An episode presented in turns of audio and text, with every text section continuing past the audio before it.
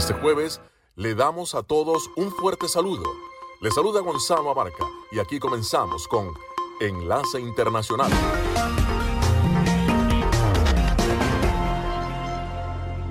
Damos la bienvenida a todos aquellos oyentes de Enlace Internacional. En esta franja nocturna estamos hablando de noticias internacionales, algunas entrevistas y un poco de música.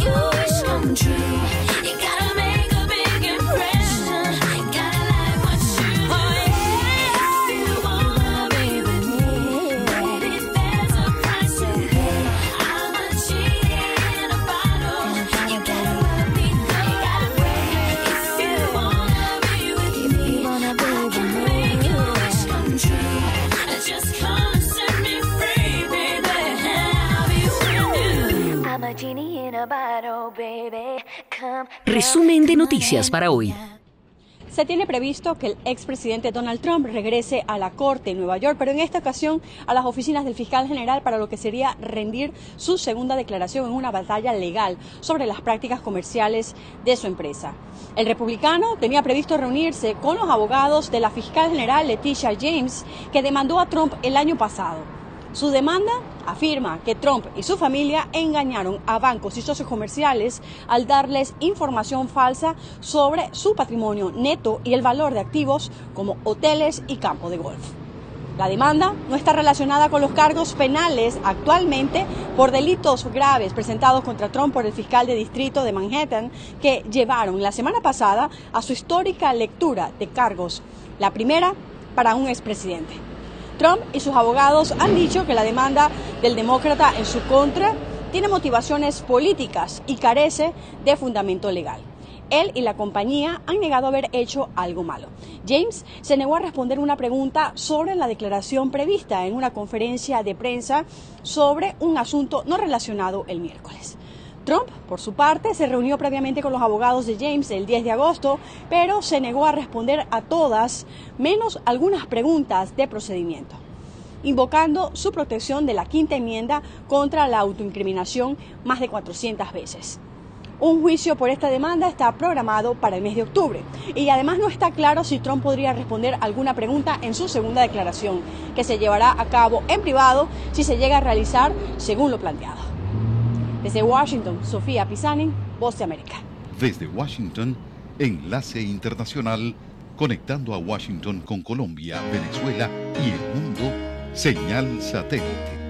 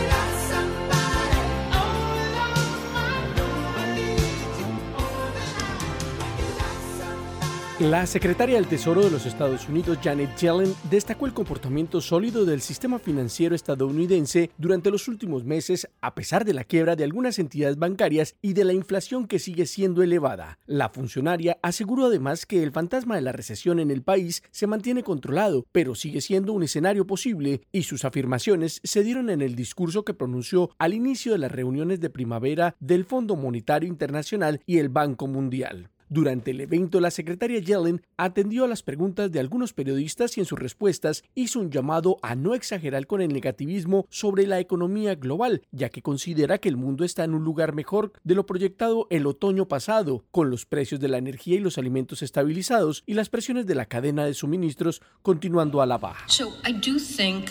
Creo que la perspectiva es razonable. Sin duda es más brillante que la última vez que tuvimos las reuniones anuales en octubre. Las proyecciones de crecimiento global son más altas de lo que eran en ese momento. La secretaria del Tesoro rechazó las advertencias del Fondo Monetario Internacional sobre mayores riesgos asociados con severas tensiones financieras y, por el contrario, aseguró textualmente que la perspectiva económica en Estados Unidos era razonablemente brillante y agregó. Estados Unidos lo está haciendo extremadamente bien económicamente con la inflación bajando en un mercado laboral fuerte y Europa lo está haciendo mejor de lo que se temía en el momento de nuestra última reunión. Hay riesgos, muchos de ellos relacionados con la guerra de Rusia contra Ucrania, y a futuro lo mejor que podemos hacer para mejorar la perspectiva global sería acabar con esa guerra bárbara. Durante la sesión de preguntas, la funcionaria estadounidense anticipó su agenda de los próximos meses, que incluye una visita a China, con la que se pretende mantener abiertos los canales de comunicación con el gigante asiático. También afirmó que sostendrá varias reuniones con socios internacionales con los que buscará mecanismos que le permitan a Estados Unidos seguir apoyando a Ucrania en su lucha por defenderse de la invasión rusa. Héctor Contreras, Voz de América, Washington. Melodía Estéreo, emisora afiliada al sistema de noticias de la Voz de América. What the world needs now is love, sweet love. It's the only thing that there's just too little of. What the world needs now is love, sweet love. No, not just for some, but for everyone. Lord, we don't need another mountain. There are mountains and hillsides enough to climb. There are oceans and rivers enough to cross, enough to last till the end of time what the world needs now is love, sweet love. It's the only thing that there's just too little of. What the world needs now is love, sweet love. No, not just for some, but for everyone. Lord, we don't need another meadow. There are cornfields and wheat fields enough to grow. There are sunbeams and moonbeams enough to shine. Oh, listen, Lord, if you want to know.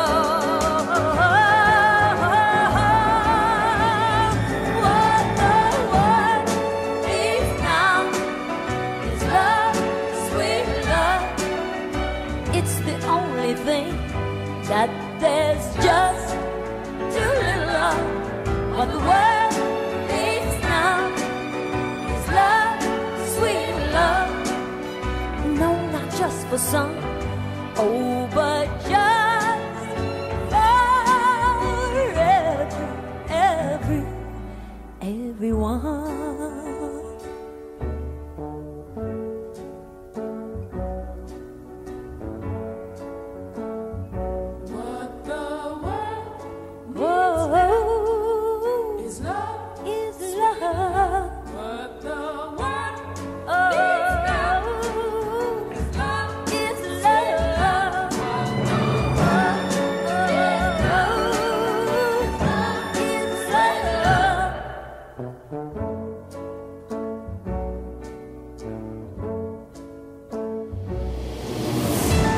ahora nos vamos a la sala de redacción de La Voz de América. Las redes de trata de personas que promueven la inmigración irregular y ejecutar un plan para controlar ese movimiento humano por la región son dos de los puntos más importantes de la declaración conjunta emitida por el secretario de Seguridad Nacional de los Estados Unidos, Alejandro Mayorkas, la canciller de Panamá, Gunaina Tehuaney, y el canciller de Colombia, Álvaro Leiva, y que fue divulgada luego de un encuentro internacional entre estos funcionarios de los tres países. La delegación estadounidense estuvo encabezada por el secretario del Departamento Departamento de Seguridad Nacional, Alejandro Mayorkas, y brindó detalles de las conclusiones de la reunión. Nosotros todos sabemos que la única manera de dar respuesta sostenible es atacar las raíces y esto va a tomar tiempo. Nosotros sabemos que ningún país y ninguna comunidad puede resolver un reto tan complicado como este sola. La reunión que se realizó en la ciudad de Panamá tenía el objeto de dar seguimiento a la declaración de Los Ángeles que firmaron la mayoría de los países de la región en el marco de la décimo primera cumbre de las Américas. La canciller de Panamá, Yunaina Tehuaney, puntualizó la problemática migratoria que enfrentan los tres países. La delincuencia transnacional organizada que encuentra nuevas fuentes de financiamiento altamente lucrativas a través de la trata de personas Panamá es la entrada a Centroamérica desde el sur del continente que sirve de paso para miles de migrantes irregulares procedentes de todo el mundo que viajan por tierra hacia los Estados Unidos. Los datos oficiales advierten que con la tendencia creciente se estima que este año unas 400 mil personas cruzarán la selva del Darién. Sala de redacción, Voz de América. Las noticias del mundo y la buena música se escuchan en Enlace Internacional con la Voz de América por Melodía Estéreo.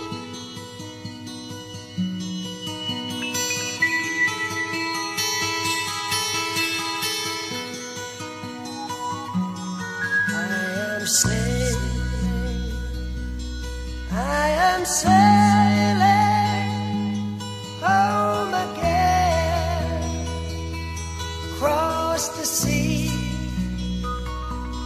I am sailing stormy waters to be near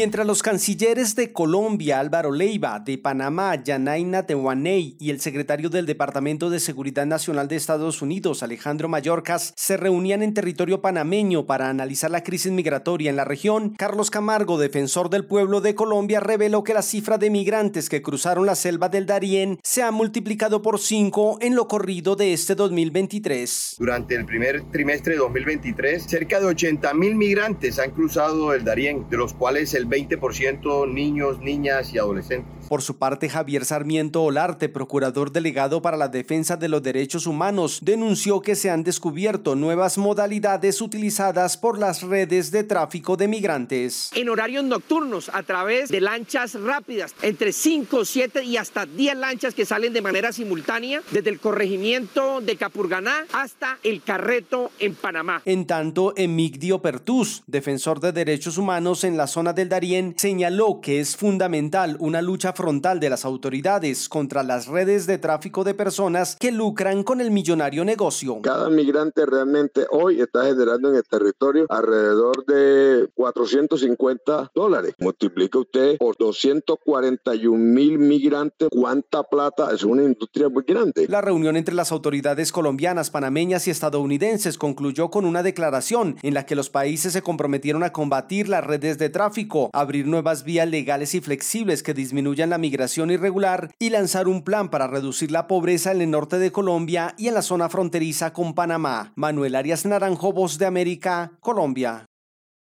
Desde Washington le saluda Gonzalo Abarca para invitarlos a escuchar Enlace Internacional con la Voz de América, lunes a viernes, 7 de la noche, por Melodía Estéreo y en simultánea por melodíaestéreo.com.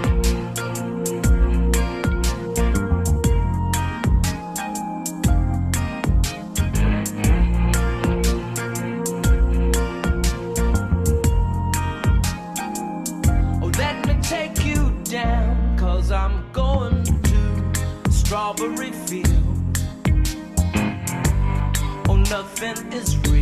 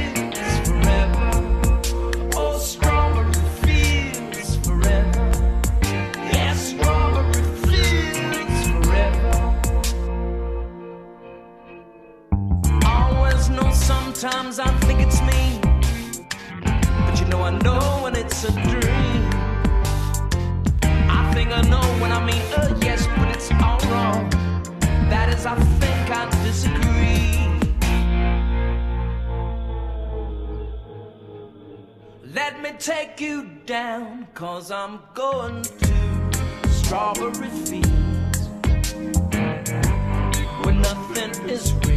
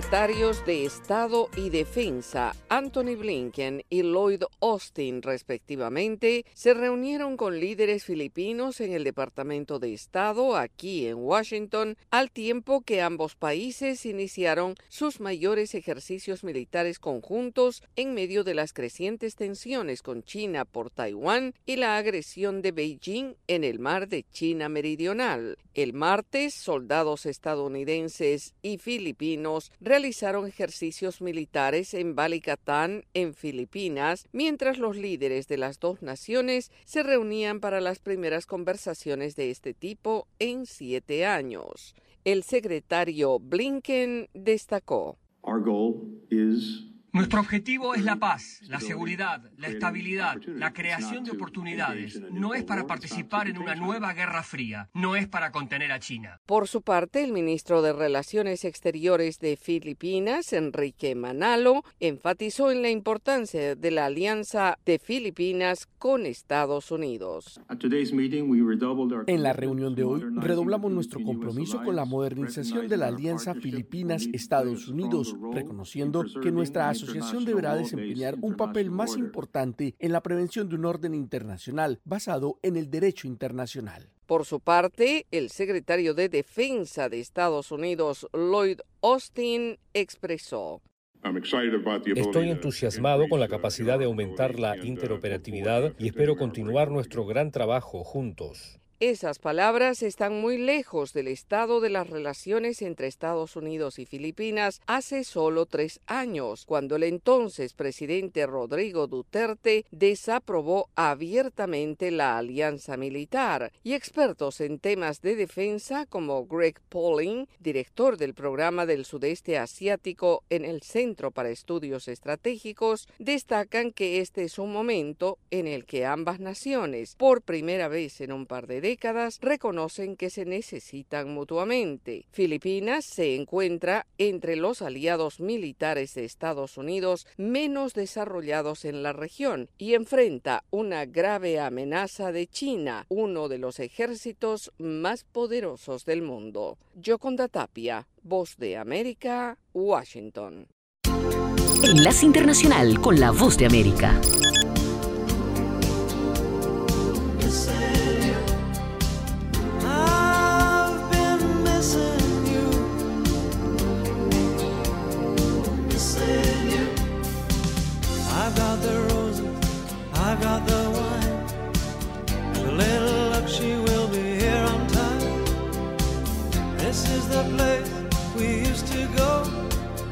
With romantic music and the lights down low. And as you stand there amazed at the door.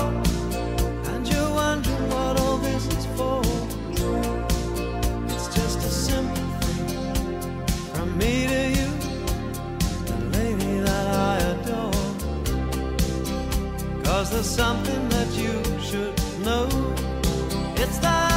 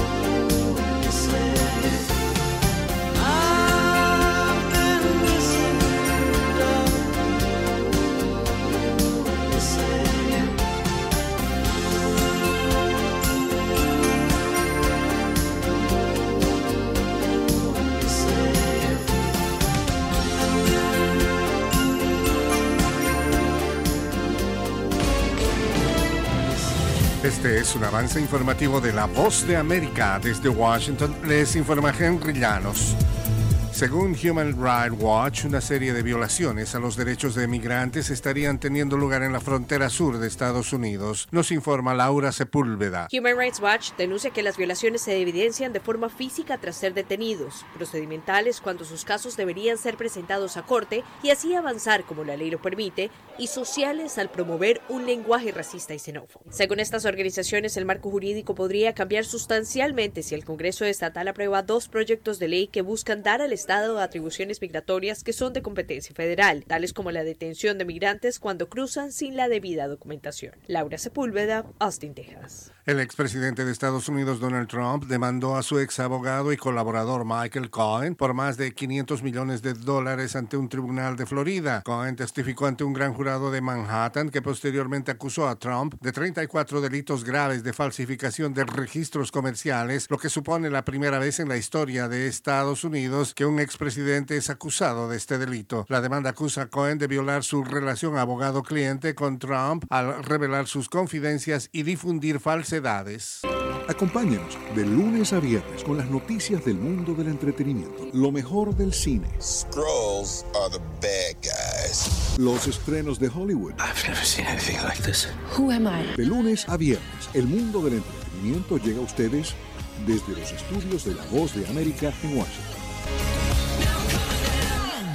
En Venezuela continúa el desconocimiento sobre el monto del desfalco al Estado en una de las tramas de corrupción más escandalosas en la historia del país. Desde Caracas nos informa Carolina Alcalde. El escándalo de corrupción en la estatal Petróleos de Venezuela, que involucró operaciones paralelas de crudo, continúa generando pronunciamientos de diversos sectores en el país que exigen a las autoridades revelar detalles de los montos del desfalco al Estado venezolano. Antonio Ecarri, dirigente opositor independiente, exigió al presidente Nicolás Maduro y al fiscal general Tarek William Saab que rindan cuentas sobre el dinero. ¿Cuánta plata defalcaron a PDVSA? ¿Cuánta plata fueron los barcos que salieron sin factura? ¿O los barcos que, que dejaron en alta mar o que nunca desembarcaron? ¿Cuánto es en criptomonedas? Carolina, alcalde Voz de América, Caracas. El presidente de Brasil, Luis Ignacio Lula da Silva, visitaba hoy jueves el núcleo financiero de Shanghái, China, en un viaje para reforzar los lazos con el mayor socio comercial del gigante sudamericano y recabar apoyo político para sus esfuerzos de mediar en el conflicto de Ucrania. Lula llegó a China el miércoles por la noche y tenía previsto reunirse el viernes con su homólogo chino Xi Jinping en Beijing. El gobierno brasileño dijo que se esperaba que ambas partes firmaran al menos 20 acuerdos bilaterales durante el viaje de Lula. Este fue un avance informativo de La Voz de América. Escuchan Enlace Internacional con la Voz de América por Melodía Estéreo y melodíaestéreo.com.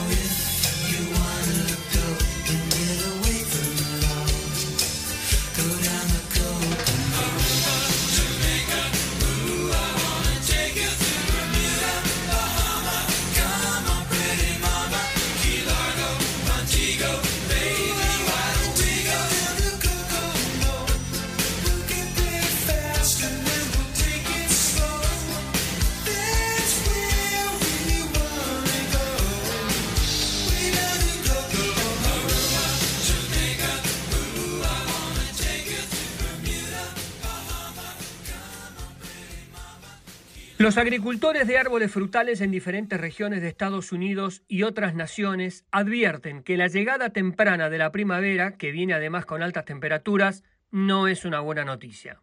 El agricultor de frutas Bill McIntosh, dueño de una finca, advierte que al menos el 10% de su cultivo de duraznos se podría perder. En febrero, en Berryville, Virginia, unos 120 kilómetros al oeste de Washington, D.C., las heladas son típicas para esta época del año. Sin embargo, lo inusual fueron las altas temperaturas con un mes de febrero con temperaturas récord, lo que le permitió a los árboles de durazno florecer más temprano. Este año probablemente estemos tres semanas adelantados de lo que debería ser una temporada normal y probablemente estemos una semana, si no diez días, por delante de lo que fue el año pasado, que fue muy temprano.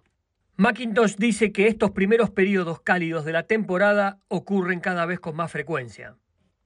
El clima que hemos experimentado en los últimos 10 años aproximadamente ha sido inviernos más cálidos y floración más temprana, y eso nos pone en una situación de mucha pérdida.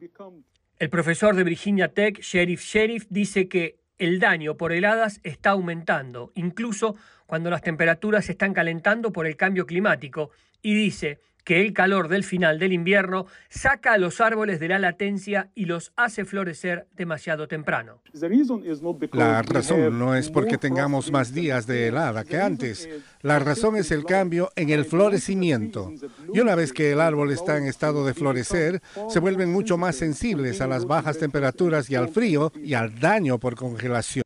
Los agricultores se están adaptando. Macintosh invirtió decenas de miles de dólares en calentadores y ventiladores para combatir las heladas. Dice que vale la pena el costo, pero no es para todos. Ya se trate de heladas, calor, sequías o inundaciones, el cambio climático está obligando a los agricultores de todo el mundo a adaptarse, pero existen límites. Gustavo Cherky, Voz de América, Washington, D.C. Están escuchando Enlace Internacional con la Voz de América por Melodía Estéreo y melodíaestéreo.com.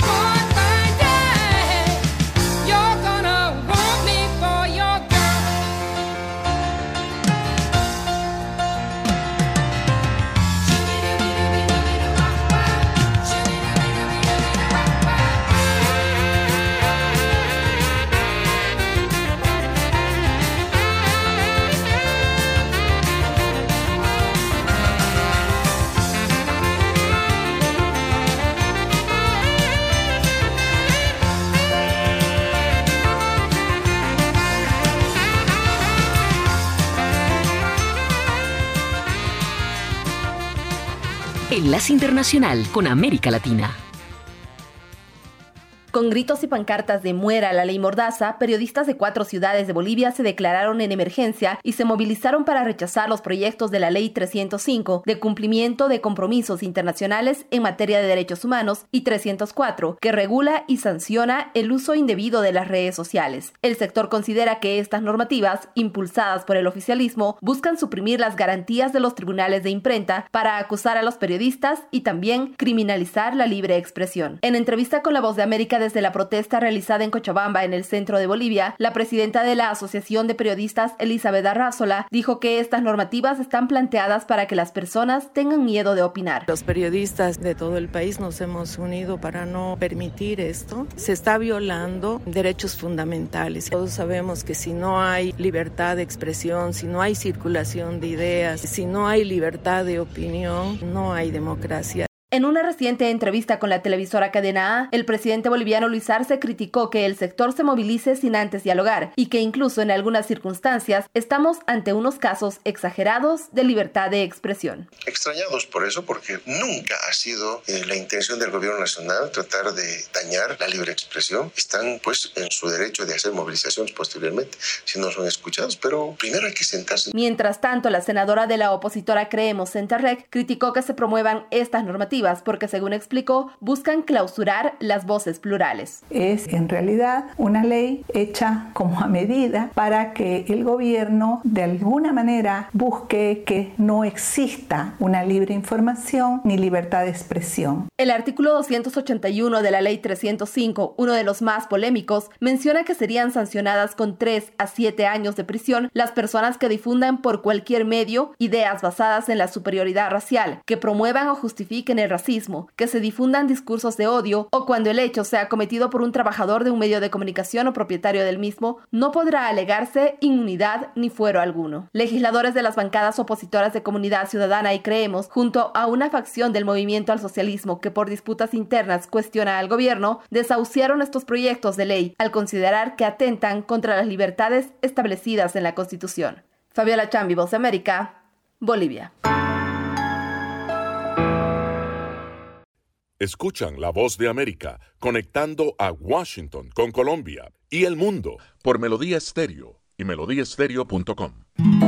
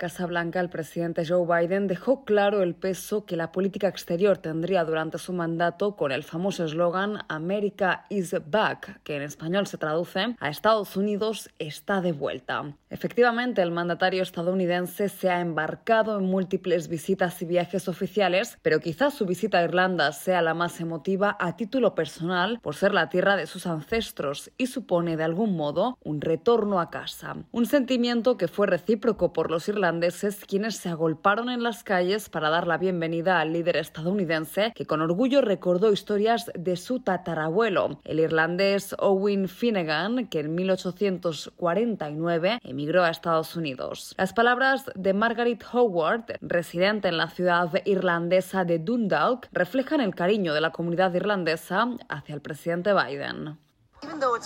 Aunque está lloviendo, el sol está brillando de verdad en nuestros corazones y no hay espectáculo como un espectáculo de Joe. Siguiendo con su agenda y envueltos en una atmósfera de complicidad y amistad, el presidente Joe Biden se reúne en estos momentos con su homólogo irlandés, Michael Higgins, en una ceremonia de plantación de árboles, un símbolo de los lazos que unen al pueblo estadounidense e irlandés. Como dice el refrán irlandés, tus pies te llevan donde está tu corazón. Es un honor regresar, regresar al hogar de mis antepasados para celebrar las cosas que unen a Irlanda y los Estados Unidos y volver a comprometernos con paz, equidad y dignidad, que creo que es la palabra más irlandesa usada en mi familia. La emigración irlandesa a Estados Unidos fue uno de los fenómenos migratorios más relevantes procedentes del continente europeo a mediados del siglo XIX a raíz de la gran hambruna irlandesa. Actualmente los millones de descendientes de irlandeses han influido en gran manera a la cultura estadounidense, como por ejemplo instaurando festividades como el Día de San Patricio, una jornada en la que todo se tiñe de verde en alusión al trébol irlandés y en la que muchos celebran su herencia irlandesa. Judith Martín Rodríguez, Voz. Durante el segundo día de reuniones de primavera, el Fondo Monetario Internacional y el Banco Mundial reafirmaron su compromiso con la reconstrucción de Ucrania y los planes a corto y largo plazo para restablecer la economía de esta nación. En un discurso previo a la mesa de negociaciones, Cristalina Georgieva, directora general del Fondo Monetario Internacional, aseguró textualmente y citamos, con sus acciones, Ucrania se ha ganado un fuerte apoyo internacional y el FMI se enorgullece en ser parte de él. Por su parte, la secretaria del Tesoro de los Estados Unidos, Janet Yellen, que también participa en este encuentro, hizo un llamamiento a la comunidad internacional para mantener el apoyo a Ucrania y dijo, Estados Unidos apoyará al pueblo y al gobierno de Ucrania mientras defienda valientemente a su país contra la guerra injusta, ilegal e inmoral de Rusia y estamos comprometidos a continuar brindándoles apoyo económico, bilateral y multilateral para mantener su gobierno en funcionamiento y ayudándolo a reconstruirse. En una de las intervenciones más esperadas de la segunda jornada, el presidente de Ucrania, Volodymyr Zelensky, quien participó virtualmente del evento, agradeció la ayuda internacional y destacó que hasta hoy se necesitan cerca de 500 mil millones de dólares en los próximos 10 años para la reconstrucción de Ucrania, una cifra que aumenta con cada día de guerra. Además, el mandatario ucraniano describió la difícil situación que enfrenta su país, no solo en el aspecto económico. Ucrania vive actualmente una tormenta de emociones. Ayer se dio a conocer un brutal video del asesinato de nuestro soldado a manos de los invasores. Él fue decapitado y lo más aterrador es que las fuerzas rusas están orgullosas de su capacidad para matar. En el video que circula por las redes sociales al que hace referencia el presidente Zelensky, se ve a un hombre con uniforme camuflado y portando un brazalete amarillo distintivo de los combatientes ucranianos y se escuchan varios gritos de dolor antes de que otro hombre con uniforme aparentemente ruso utilice un cuchillo para decapitar a su víctima. Héctor Contreras, Voz de América, Washington. La Biblioteca del Congreso de Estados Unidos anunció que el álbum de Madonna Like a Virgin, la canción de Mariah Carey, All I Want for Christmas Is You y el tema original de Super Mario Bros.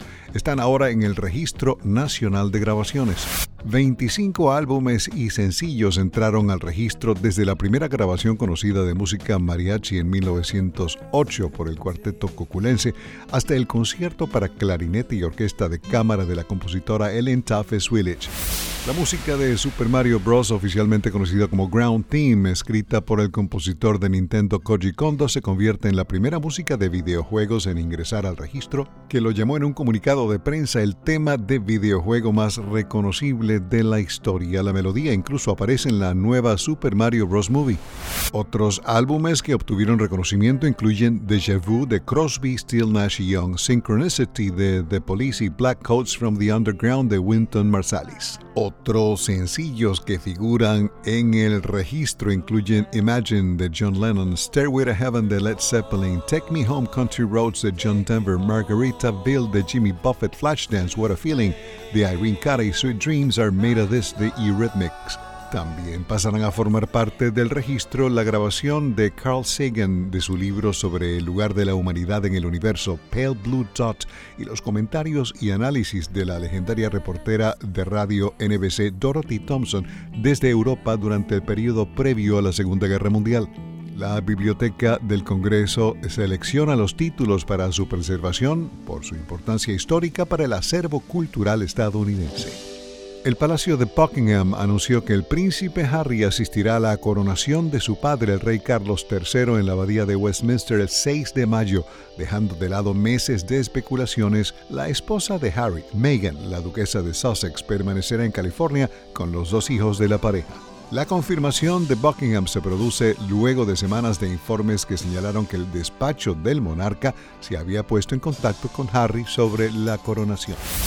El nominado al Oscar Jeremy Renner asistió esta semana en Los Ángeles al estreno de su nueva serie documental llamada Renovations, luego de meses de recuperación a raíz del accidente sufrido por el actor de Avengers y Arrival con una máquina para remover nieve. Renovations ya puede verse en Disney Plus. En el documental, Renner transforma vehículos de gran tamaño con el propósito de ofrecer espacios comunitarios para jóvenes en India, México, Chicago y Nevada. Renner compuso el tema principal del documental. Él dice que la música y el piano le sirven de terapia. Desde la Voz de América en Washington se despide Alejandro Escalona. Será hasta mañana. Night breezes seem to whisper, I love you. Birds singing in the sycamore tree. Dream a little dream of me. Say nighty night and kiss me. Just hold me tight and tell me you'll miss me while I'm alone Se nos agotó el tiempo. Regresamos mañana a un nuevo Enlace Internacional. Gracias por su sintonía.